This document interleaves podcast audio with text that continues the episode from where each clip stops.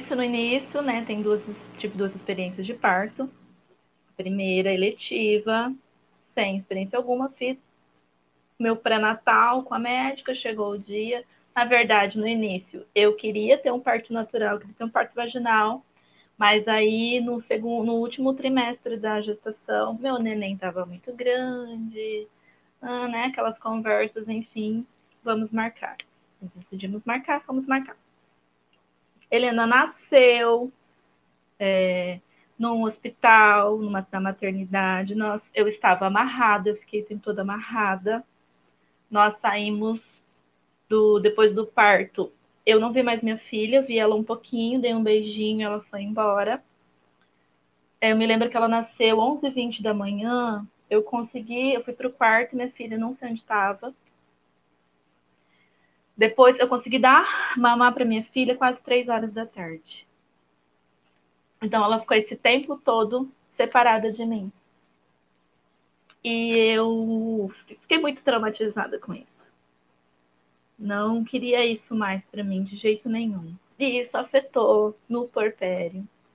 Eu fiquei me senti muito, muito extremamente culpada.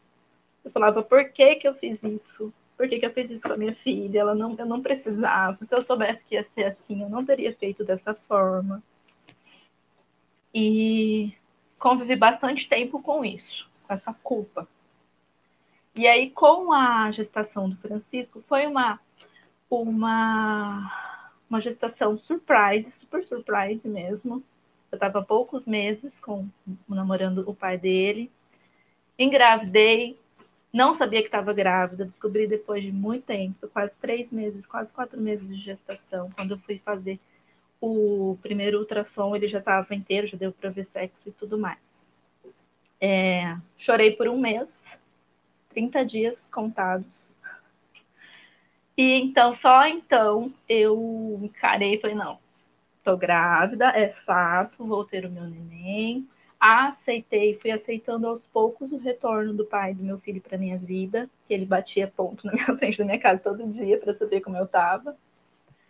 E fui trazendo ele de volta para minha vida, entendendo que ele é pai do meu filho e que se a gente estiver junto ou não, se a gente não tiver, ele é pai do meu filho. E é importante, né? Enfim, para a vida do meu filho. E aí fui pesquisar sobre parto natural, conheci Marixa e, e me preparei, fui me preparar, correr atrás do, né, do, do que eu ainda não tinha feito. Fui, participei das aulas, das rodas, é, porque assim, dentro do meu parto, dentro do parto, não dentro do parto, no, no período, no, no processo, eu entendi que parto é corpo, é o físico, é o estar bem, é o cuidar da minha saúde, eu fazer as minhas caminhadas, aí eu praticar bolas, a, a bola lá de, de pilates, praticar as respirações, fazer as, mental, as meditações, mas principalmente parto é mente. Parto é você se, como eu não sei qual das meninas disse, mas é você mergulhar naquele momento. É você esquecer qualquer coisa. E Francisco me proporcionou a vivência do parto assim intensamente. Primeiro que ele nasceu com 41 semanas e 5 dias. Então foi bastante tempo dentro da, do forninho. Tivemos que fazer, eu tomei o óleo de prímula, fizemos estimulação de, de todas as formas, assim, um chazinho e um shake que a Mara me passou. E aí, finalmente, né, começou trabalho de parto. Eu, tá, beleza, ok. Estou tendo, sentindo contrações. Eu não senti contração na, na gestação da Helena, eu não sabia o que, era ainda, o que, que era. Eu não, estou sentindo, eu quero, era tudo que eu queria. Eu queria muito vivenciar aquilo, eu queria muito. Comecei a sentir, e aí foi aumentando, foi aumentando, foi aumentando. Eu falei, putz, né? Será que isso aqui ainda vai mais ainda? E foi, e foi mais ainda. E aí eu a gente eu tava com o meu marido e nós fomos para a suíte, eu tive ah, lá na suíte da Papo. Chegamos lá de madrugada, amanhecendo, e eu passei um dia em trabalho de parto. Foram não, acho que foi 24 horas mais ou menos, né, Marixa? Então, assim, eu experienciei tudo. Eu senti tudo. Eu senti as dores indo aumentando, os minutos. Eu sentia, eu sentia os hormônios vindo. Eu, eu sabia, olha, isso deve ser a, a, melatonina que eu tô sentindo. Essa deve ser essa ocitocina. Então eu fui pro chuveiro, eu fui pra banheira, eu fui pra banqueta, eu rebolei, eu pulei, eu, e eu tava feliz. Eu experienciei tudo aquilo numa alegria que vocês não, não podem imaginar. O tanto que eu tava feliz de estar vivendo tudo aquilo. Aí foi ficando noite de novo, né, passou. Eu, não, não, você perde a noção, você perde a noção das horas, você não sabe se é dia, se é noite. Eu sei que em determinado momento é, a gente, ele, ele, ele não. A Marixa depois pode explicar melhor, mas assim, eu tive, tivemos que fazer uma manobra de descolamento da, da membrana lá, para ele poder sair, ele não saía. Ele fazia o esforço para sair, tinha a dilatação, mas ele não vinha. Ele já estava bem, bem pertinho já de nascer, mas ele não saía. E eu senti, comecei a sentir muita dor, porque começou a, ele começou a rasgar mesmo. Ele veio com tudo, teve uma hora que ele veio com tudo, assim, pra... E eu não aguentava de dor, porque era uma aderência que eu tinha da gestação anterior, da cesariana anterior. E aí eu não aguentava, não aguentava mais dor, eu ia uma contração atrás da outra. Mas esse é meu caso, tá, gente? Porque eu tive essa aderência que eu senti tanta dor. E aí a, a, minha parceira falou, não, a gente vai precisar da cesariana. A gente vai precisar ir pro, pro hospital. Quando eu ouvi isso, meu mundo caiu, desabou. Aí eu falei, pensei comigo, não, é, é agora que o meu bebê precisa de mim. É agora que eu preciso ser forte. E é agora que eu preciso resgatar esse último suspiro de, de força para eu ter o meu neném, para ele vir, para ele vir. Eu, eu preciso continuar, preciso voltar essa minha, a minha alegria, porque eu não fiquei feliz. Eu fiquei frustrada, eu fiquei chateada. Eu achei, ainda fiquei com aquela sensação de será que se eu pudesse, será que se eu aguentasse mais um pouquinho, será? Mas não. O meu neném escolheu isso. E o meu neném, eu falo que ele foi muito generoso comigo. Porque o, o meu, o meu parto, ele foi para mim. Ele foi para me transformar. E isso, isso reverberou muito no, no, no pós-parto. Porque eu finalmente compreendi, eu entendi por que, que eu precisava daquilo, que era uma coisa pessoal minha e do meu filho.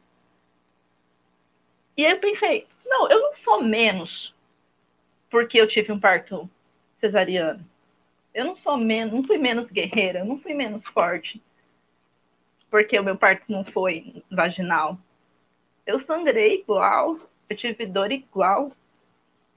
Eu, meu neném, ele veio na hora que ele quis, do jeito que ele quis, e onde ele quis. E recebeu os hormônios necessários, recebeu. Foi, foi o, o parto foi bem legal. Foram, foram profissionais, acho que foi tudo esquematizado é, para dar tudo certo. Ele foi comigo para o quarto, não foi, não, não fomos separados dessa vez. Eu estava empoderada, eu estava com meu plano de parto certinho. O, o hospital recebeu, o hospital me respondeu, o plano de parto atendeu.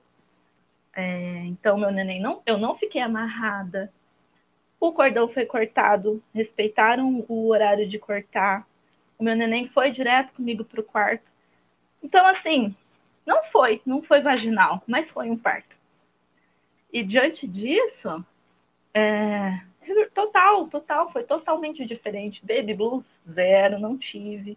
Leite transbordando, alegria, amor. É, e rede de apoio. Fundamental. Que lindo, Rita, ouvir você. Gente, você foi falando, eu fui lembrando, né? Porque no paralelo da tua história, muito, muito próximo, é, eu também sou mãe de cesariana e não me sinto nem um minuto assim, mais ou menos, acrescentando, mas eu quero trazer também algo que me mobilizou muito a fazer tudo o que hoje é, naturalmente eu faço e convido tantas mulheres a fazer também, que é essa transformação na vida de tantas pessoas, e que fui também convidada pela Fernanda a fazer tudo isso também, que é justamente esses resquícios, né, essas, essas gotas que a gente carrega no pós-parto, muitas vezes uma dificuldade de vínculo com esse bebê. É, muitas mulheres elas não compreendem esse processo de exaustão pós-nascimento em relação à quantidade de sangue que é perdido, tanto no parto na, na, normal, natural, né, dentro da sua normalidade fisiológica, como num processo de nascimento cesariano. Então, tudo isso existe um impacto, fato, é, no pós, tanto no, no fator agressivo, muitas vezes, até do aleitamento materno, que a gente recebe isso com como algo assim, você tem que ter leite, né? E não tem e tem que ter automático. Nasceu o fato de levar o bebê ao peito é que você tem que já é, essa história do tem que, né? Ela, ela é tão imperativa para gente como se nós fôssemos uma, uma máquina, né? Aperta o botão aqui, liga, desliga, expresso, nesse café ou Dolce Vita, né? Dolce não sei o quê. E a gente carrega isso no pós. E muitas vezes a gente percebe assim, muitas gente, muitas eu percebo também que às vezes dentro dos nossos desejos, dentro dos nossos planos de parto, do que a gente ingere como cápsulas, tanto de verdade que faz sentido para você, o parto, ele tem um olhar no pós, que é justamente essa relação, que é das dinâmicas que a gente vive e que naturalmente elas não vão ser resolvidas 100%. Eu gosto sempre de frisar que enquanto doula, quando é, estamos atuando, eu por ser psicóloga, eu não consigo terapeutizar, né? Então existem alguns processos que elas que eles já vêm a longo prazo e que naturalmente eles vão ter um, um, um desfecho, um desembocar no pós-parto, que naturalmente pode se inflamar, né? E quando se inflama, nesse, nesse momento do pós, é algo assim que a gente precisa ter muita sensibilidade, principalmente a gente está falando aqui de palavras-chave, rede de apoio, suporte paterno, né? Aí no caso do acompanhante ou da pessoa que vai estar tá conosco nesse, nesses cuidados do pós nessa rede logística, como a Fernanda é, tão brilhantemente nos lembrou aqui também, que precisa ter essa virginiana sentada em nós, né, no pós, e se essa virginiana sentar na gestação, que a gente consiga pensar a longo prazo, alimentação, conforto, horário para tomar banho, é, descansos, né? De quem possa ficar ali um tiquinho com o bebê sem a sensação de que vão roubá-lo de você, porque eu também gosto sempre de frisar essa sensação de que às vezes a gente traz uma pessoa para nossa rede de apoio no pós, mas essa pessoa ela quer carregar o bebê, dizendo assim: "Ah, querida, você está tão cansada, deixa comigo, né?" E aí na história do deixa comigo, muitas vezes essa pessoa ela não está qualificada dentro do padrão do que você está criando como expectativa do pós, que é os cuidados que você necessita. Muitas pessoas acreditam ainda na faixa, no fumo, no umbigo, como a gente está falando de crenças aqui, né? Então, aí às vezes vai é, bater muito de frente com o que a gente está planejando para nós no pós-parto. E isso tudo vai conflituar, o que naturalmente a gente vai ficar muito irritado dentro de um processo mulher puérpera que já é uma inflamação natural, porque a gente está numa exaustão de parto, né? Uma exaustão, uma exaustão de nascimento, e com algumas situações, às vezes, bem resolvidas ou mal resolvidas, de relacionamento ou não, e que tudo isso parece que vai explodir. Eu, particularmente, tive depressão pós-parto, tive um baby blue muito acentuado. Eu teve, é, houveram dias que eu quis, assim, sumir com meu marido, sumir com a minha filha, e eu me lembro perfeitamente que nesse momento é, havia um julgamento muito forte que era como que você pode pensar assim, sentir tudo isso? Como que você pode não querer ter a sua filha? Olha, como ela é lindinha, como ela é maravilhosa, mas a relação toda naquele momento eu não fazia, eu não tinha ninguém, eu não tive ninguém, né? É, para olhar para mim e dizer assim, querida, você está no puerpério, isso se chama baby blues, isso se chama indícios de uma depressão. que eu só fui me curar dessa depressão é, da minha maternidade nove meses depois, né? Eu ainda carreguei esse olhar do puerpério do lado mais sombrio da sua sombra de fato, como a Laura nos traz, porque fui entrar em contato também, isso mais tarde, quando precisei navegar em outras águas, assim como a gente está abrindo nossos corações aqui, que tive que olhar, né, para o meu, o bebê que eu fui, para a mãe que eu tive. E aí eu pude entender, ou melhor, acolher-me a mim, né, acolher a si. E, a, e aí fica hoje, depois de tantos anos, acolhendo também mulheres em pós, o como que, o quanto que essa pergunta ela é importante para quem está aqui também nos ouvindo, que é essa relação dos você está preparada para você mesma se acolher, né? Entender que nesse talvez primeiro momento, todo o investimento que você faz antes, durante o parto, você vai colher no seu pós, e isso inclui ferramentas de ajuda, né? Pode ser que não sejam para todas, mas a gente é, tem hoje à disposição ferramentas que podem auxiliar justamente para que você tenha esse, esse não essa palavra controle emocional é algo para mim muito forte, porque eu não acredito que o ser humano ele é robótico. Então, eu penso assim que seja essa essa percepção emocional dos teus sentidos, né, que para mim é, ressoa melhor. Quantos de nós temos essa percepção do como estamos? Porque é fato. É claro que se você não estiver em crise, porque qualquer pessoa em crise, se você for estudar crise, ninguém vai dar conta mesmo. Crise é crise, ninguém ninguém está racionalmente nem aberta o suficiente para tomar conta de qualquer processo de sentimento ou emoção. Mas se você já tiver ferramentas de ajuda, e aqui tem tanto a Lu como a Rita também que está navegando e experienciando isso também em casa com as crianças, e é, a própria aromaterapia, a Fernanda que está trazendo também a própria alquimia que tá, é, já está alavancando resultados, as terapias, enfim, né, que a gente pode acrescentar aqui.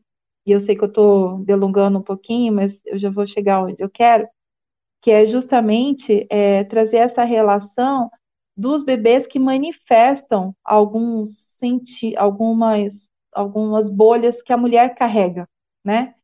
Dei essa história toda que é justamente para dizer assim, o bebê ele vai é, trazer o choro que você não chorou, o bebê ele vai traduzir às vezes uma necessidade de contato através de uma dermatite, por algum momento que você vivenciou tanto no seu parto como no seu pós-parto imediato, né? A minha filha desenvolveu dermatite, eu carrego essa dermatite ainda, né? Por uma questão ainda que a gente precisa acolher essa dermatite até dentro de um olhar sistêmico, porque é, existe essa falta mesmo de contato, a gente a minha família tem uma, uma certa dificuldade com abraço, nós somos muito da fala. Mas existe, né? Eu venho até quebrando muito esses paradigmas e essas, esses olhares da minha família, porque veio para mim essa missão, eu acolhi, né? E aí eu queria que vocês trouxessem também, enquanto mães e mulheres que vivenciaram os nascimentos, é, que pudessem também falar um pouquinho sobre esse olhar da criança que manifesta esses sentidos de ser e de viver no pós, né? É importante a gente acolher. Que se você não der conta de acolher, a criança vai trazer para você e inevitavelmente você vai ter que olhar para isso tudo. Sim, antes ou depois vai precisar olhar, né? É... Talvez para dar um, um, contexto aí da que eu me abri tanto aqui, né? Contei. É, depois de passar dessa questão de saúde que meu filho teve, com 10, dias, 15 dias ele, ele precisou ser internado, enfim, ele voltou para casa. Depois disso e desse período em que vieram muitas coisas à tona e que eu e o pai dele, enfim, a gente entrou numa DR profunda, o filho recém-nascido internado, imagina, veio tudo à tona, né? E ele voltou para casa e a partir daquele momento foi um novo, foi um reset para mim. Tipo, agora vamos começar de novo. E eu tive o privilégio de poder ficar com ele. Então, não tinha. Eu me organizei financeiramente para isso, eu já tinha um, um recurso guardado. Que, assim, para não entrar em detalhes, o que eu queria dizer é o seguinte: é, dentro disso que a Má falou, pensem o que é importante para vocês ficarem bem e providenciem isso. Cada uma é diferente. Talvez o que a gente falou aqui ressoou muito para algumas, para outras não para mim, eu precisava de mínimo de recurso para pagar as minhas contas básicas e ficar disponível para o meu bebê sem precisar trabalhar. Pelo menos pelos primeiros seis meses. E eu consegui fazer isso por um ano. Então, reduzi muito o meu custo de vida para ter o básico e poder ficar com ele em casa, porque isso foi importante para mim. Se eu precisasse é, contar com, sair, para trabalhar, atender demanda e tal, eu não daria conta, eu me conheço. Então eu fiz o que foi preciso para ficar com ele.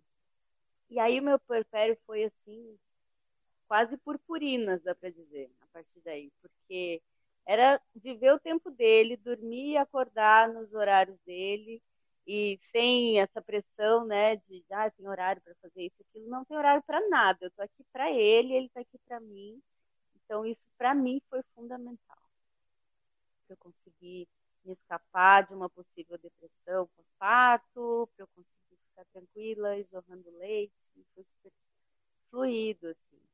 E com a minha segunda filha também, porque outro contexto, sete anos depois, outro companheiro, uma união estável, amorosa, bebê desejado. Então, eu não tive questão, assim, foi nascer e, e viver ela e a família. Então, assim, listem internamente o que é importante para vocês. Isso vai ajudar no parto, vai ajudar no pós-parto. Aí eu preciso de um ambiente iluminado, com música. Eu preciso não ter que me preocupar com comida. Eu preciso que não fiquem me visitando toda hora, ou eu preciso de visitas toda hora. Identifiquem o que vocês precisam e conversem com quem está por perto para que isso aconteça logo que o bebê nascer e vocês estejam o mais amparados possível dentro do jeito de ser de cada uma. Né? Acho que essa questão das escolhas, dos preparos para o parto, das vias de nascimento, umas se sentem mais seguras em casa, outras se sentem mais seguras na maternidade tá tudo certo, não tem muito certo e errado. O certo é o que funciona para você. Você tá segura, tá bem, tá feliz, tá informada, tá consciente, tá lindo. Então, vamos embora. Ah, agora sim. É, tá, tá, ia sugerir que a gente. Ia falar que a gente podia sugerir um plano pós-parto né? A gente faz um plano de parto, então vamos fazer também um plano de pós-parto. Notar tudo que eu quero, olha, eu quero isso, eu quero isso, e deixar as pessoas cientes de, do que, que você quer, de como que você vai querer. Se bem que é uma caixinha de surpresas, né? o porpério. Mas é super válido o que você está falando, porque existe, existem variáveis, claro, né? Mas existem também coisas que são previsíveis, né? Então, dentro daquilo que é previsível, a gente se organizar para a gente não se, não se ver pego do imprevisto que é previsto. então, assim, o que, que é previsto, né? É previsto que o bebê, como diz o, o Dr. Ricardo Chaves, né, o pediatra humanizado, que é um, um ícone aí para nós, ele fala assim: o bebê ele é um ser hiperdemandante. Né? Então, se ele é um ser hiperdemandante, então, assim, quais são as demandas do bebê?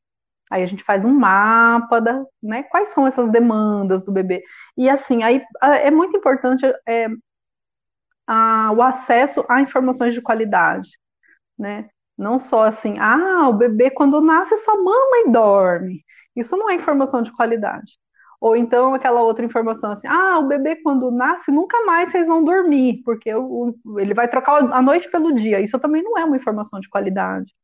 É importante ter informação de qualidade a respeito do ciclo fisiológico do bebê, que o estômago dele num dia é 3 ml, no outro dia já é 5, e que no outro dia já é 8. Então, é, quais são os saltos de desenvolvimento do bebê, picos de crescimento, o que, que eu posso esperar desse bebê na primeira semana, depois o que, que eu posso esperar dele no primeiro mês, do que, que eu posso esperar dele nos primeiros três meses, né?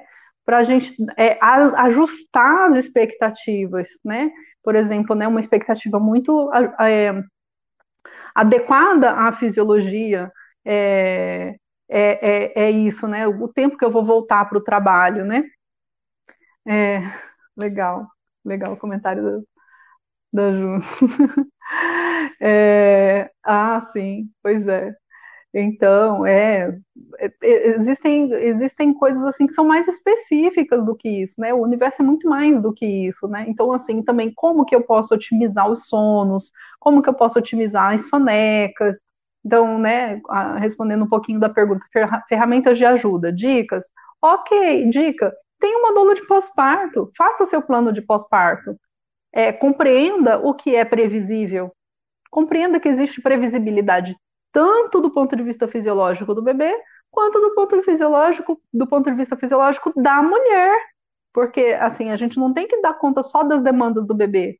A gente tem que dar conta também das demandas do corpo, de uma alma de mulher que está ali completamente numa janela muito especial, muito diferente, né? E que e que e que está ali completamente dedicada no, no na, na, fusão com o bebê, né? A Laura Gutman fala do estado fusional. Então, é, por exemplo, achei muito, muito é, sincrônico, né? A Marixa falar que ela entrou numa depressão pós-parto e saiu com nove meses. E a Laura Gutman fala justamente disso, que exatamente o período é, do estado fusional é exatamente o mesmo tempo é, é, gestacional que é uma das coisas também que eu já ouvia muito falar e não entendi, eu não entendi até que ela, até ler com ela, que é o tempo que a gente demora é, para gestar é o tempo que a gente demora para voltar. Eu não entendi o que, que era esse voltar, mas esse voltar é assim, é, esse estado fusional, ele, ele, ele dissolve, é como é uma coisa tão suave que é muito doida assim, porque parece a sensação que dá é que da noite para o dia você estava completamente fusionada com o bebê e de repente assim você começa a olhar e perceber que você é você mesmo e o bebê é o bebê.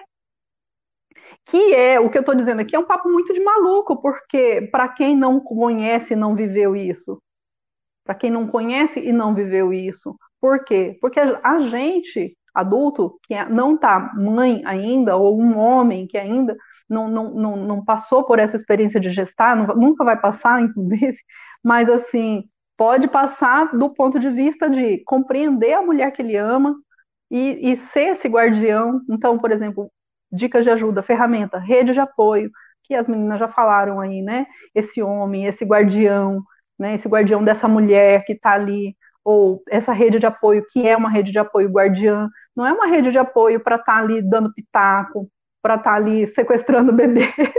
Achei ótima essa, né? Porque tem rede de apoio que fala assim: ah, deixa eu cuidar do seu bebê para você descansar.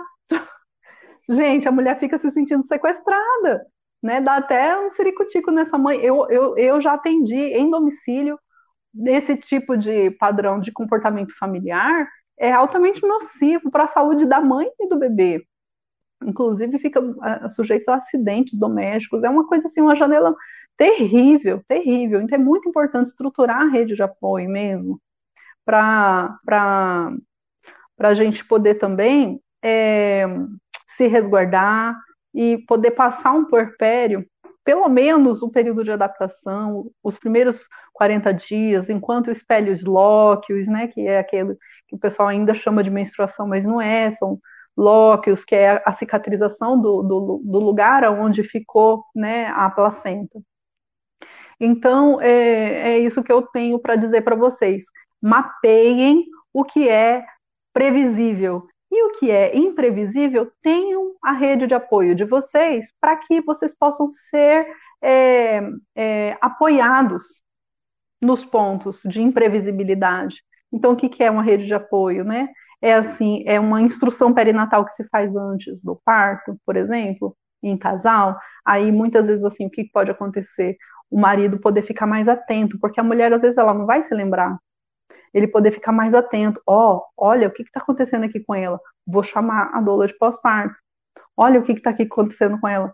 Nossa, né? Porque às vezes assim, o bebê, é, se não está mamando direito, o que a gente está pegando, gente, de bebê que não está com freno lingual solto, ou seja, está com a língua presa, recebe alta, vai para casa, não pega o peito, não mama, e a mãe fica achando que é ela que está com defeito. Sendo que recebeu alta na maternidade com o bebê com, com freno lingual. Ou seja, bebê com freno lingual não tem como, ele não tem condições físicas de mamar. Então ele não passou por uma revisão da amamentação para poder receber alta.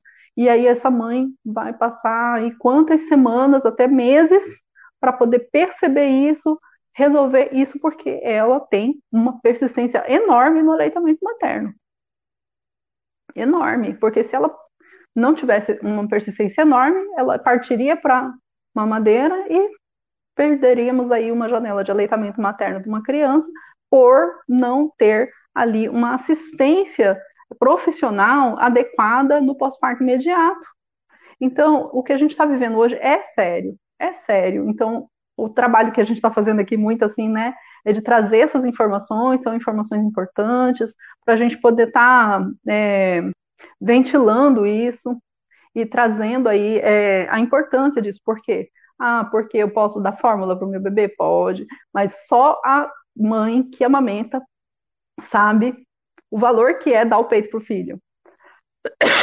Perdão, engasguei aqui. Como que a gente se sente satisfeita e realizada dando de mamar ao seio? Porque a gente sabe que o leite materno é o melhor alimento do mundo para o bebê. Porque estão ali os anticorpos, porque estão ali tudo, todos os nutrientes, tudo que ele precisa. O leite materno é vivo. Você coloca no microscópio um leite materno em uma fórmula, a fórmula não se mexe, a fórmula não brilha, a fórmula fica imóvel. E o leite materno ele é pulsante, ele brilha, ele se movimenta, ele responde a estímulos é, de informação de pensamento, inclusive. Então, é campo morfogenético, né? Então, assim, o que eu tenho para dizer é vamos se empoderar, meu povo. ai, ai, se conhecer, né? E é isso, beber da fonte aí. Estamos aqui para isso, né, querido? Passa a palavra.